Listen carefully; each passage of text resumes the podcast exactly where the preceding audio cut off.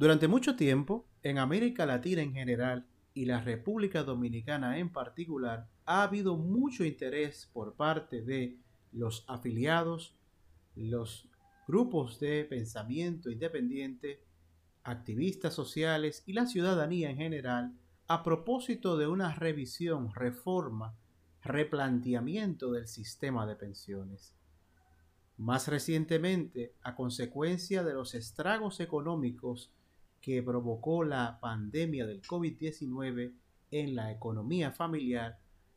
tanto en la República Dominicana como en el resto de los países de la región en los que el sistema de pensiones opera con cuentas de capitalización individual, ha surgido un movimiento feroz, por no decir vigoroso, a favor de una restitución, reembolso de una proporción y aún la totalidad de los fondos que a la fecha permanecen invertidos en los fondos de pensiones. En el caso dominicano en particular, estudios independientes como los realizados hará tiempo ya por el Centro Regional de Estrategias Económicas Sostenibles, CRES,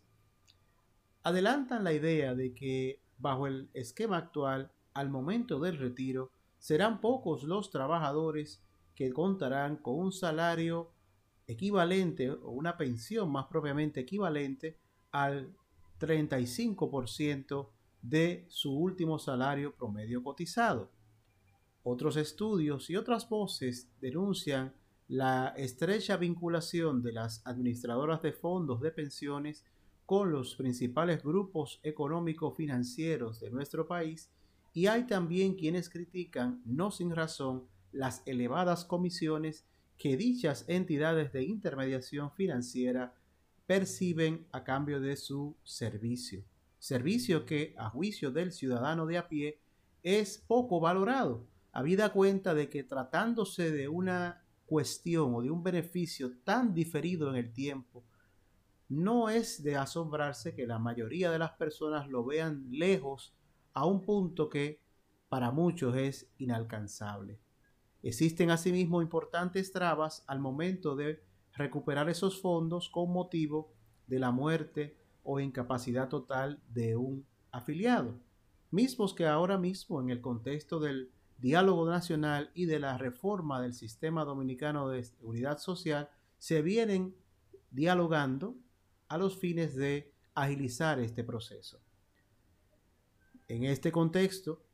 grupos importantes en el Congreso Nacional proponen una restitución, reintegro del 30% de los fondos cotizados en la administradora de fondos de pensiones. Es nuestra humilde opinión a propósito de este debate que los fondos de pensiones ciertamente en la República Dominicana ameritan una reestructuración y proponemos a través de este espacio grandes ideas, así como a través de nuestra acción por la República,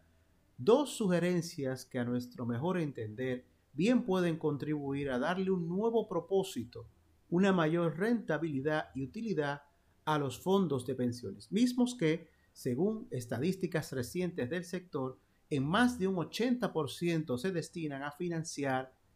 el Estado dominicano por la misma normativa de la estructura riesgo-beneficio que norma al sector. En buen dominicano, los fondos de pensiones operan en la práctica como la caja chica del Estado dominicano. Y no que haya nada malo en sí mismo de que estos fondos sirvan al desarrollo nacional por medio del Estado dominicano, pero ello debe de realizarse también en una forma, consideramos, mucho más redituable, provechosa para el propio afiliado, que es la razón de ser del sistema. Proponemos, por lo tanto, una primera iniciativa consistente en que se permita por ley a los fondos de pensiones utilizar la capitalización acumulada por cada afiliado como inicial para la compra de una vivienda, lo que permitiría, suponemos, que al cabo de un tiempo un empleado cotizante, digamos, una madre soltera que ya cuenta unos 34 años y tiene un fondo acumulado de más de medio millón de pesos, pueda ir a su administradora de fondos de pensiones y solicitarle la compra de lo que sería su primera vivienda. De tal manera que estos 500 y tantos miles de pesos acumulados puedan servir en un esquema financiero a determinar para que ella pueda liberarse del pago mensual de un interés y comience entonces a pagarse a sí misma, es decir, a su propio fondo, la compra de su primera vivienda. Quizá, para continuar el ejemplo, esta honorable dama paga 12 mil pesos de alquiler mensual. No sería, por lo tanto, locura crear un esquema de inversión financiamiento con beneficio tanto para la administradora de fondos de pensiones como para los grupos financieros de la misma o que la respaldan y aún el propio afiliado en el que, digamos, esta noble dama pague unos 15 mil pesos mensuales, y solo digo esta cifra a manera de ejemplo, durante un tiempo a convenir, lo que le permitiría no solamente adquirir una vivienda propia, sino que le permitiría además abonar a su propio fondo de pensión, de tal manera que llegada la hora de su retiro, digamos, esta misma dama que contaba 34 años al inicio de nuestro ejemplo, llega a la edad de retiro a los 65, se retira con una vivienda propia ya paga, una vivienda que pudo haber costado inicialmente unos 2 millones, 2 millones 200 mil pesos, pero además con su fondo de pensión íntegro, ya que es de suponerse que en el esquema de financiamiento ella restituye completamente los valores que le fueron prestados y los que le fueron aportados por su propio fondo para la adquisición de este bien inmueble. Pero además, la rentabilidad del fondo aumentaría en función del valor agregado que adquiere esta vivienda a través del tiempo y las otras inversiones que realizaría la administradora de fondos de, pensión en cuestión. La seguridad de la operación quedaría asimismo asegurada a partir de un esquema en el que la vivienda permanezca bajo la propiedad del fondo de pensión hasta tanto sea completamente saldada por el afiliado,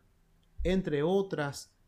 disposiciones a convenir en el contexto del diálogo nacional y de la mano con los expertos en el área. Pero no hace falta mucho para entender, amados oyentes, que poder utilizar nuestros fondos de pensiones para adquirir una vivienda propia sería un gran aporte al desarrollo nacional, a la utilidad del propio fondo y al propósito para el cual el fondo de pensiones fue asimismo creado.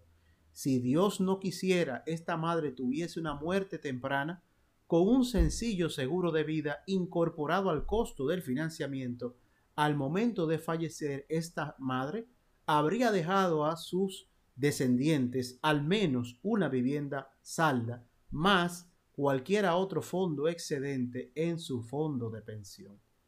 Nos parece esta una iniciativa tan buena, oportuna,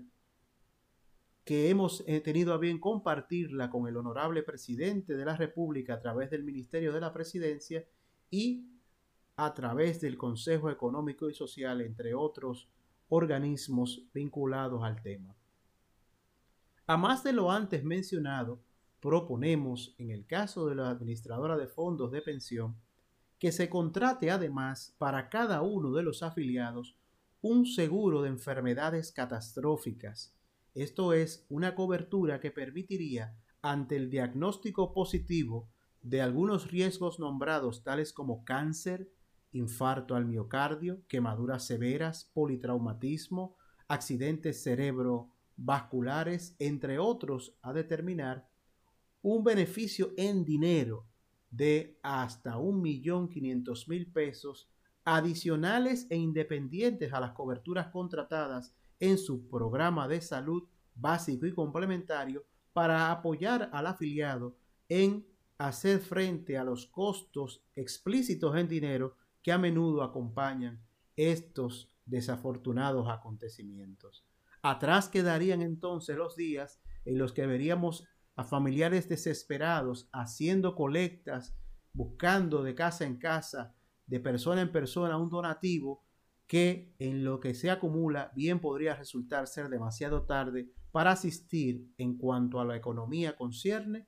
a la recuperación de sus seres queridos.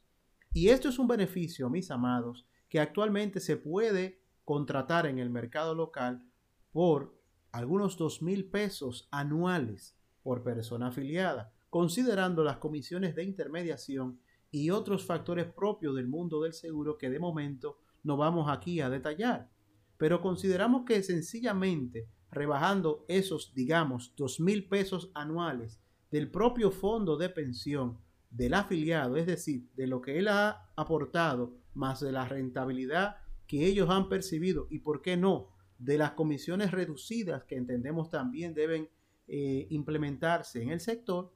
pueda costearse este beneficio para todos los afiliados. Alguien dirá que esto es algo que ya está incluido en el plan básico de salud, pero a esto se responde lo siguiente. Primeramente, que los beneficios del plan básico y complementario de salud en el sistema de seguridad social están condicionados a las aportaciones. Si usted tiene la situación de que pierde su empleo remunerado o por alguna razón no puede cotizar, buena parte de los beneficios se pierden.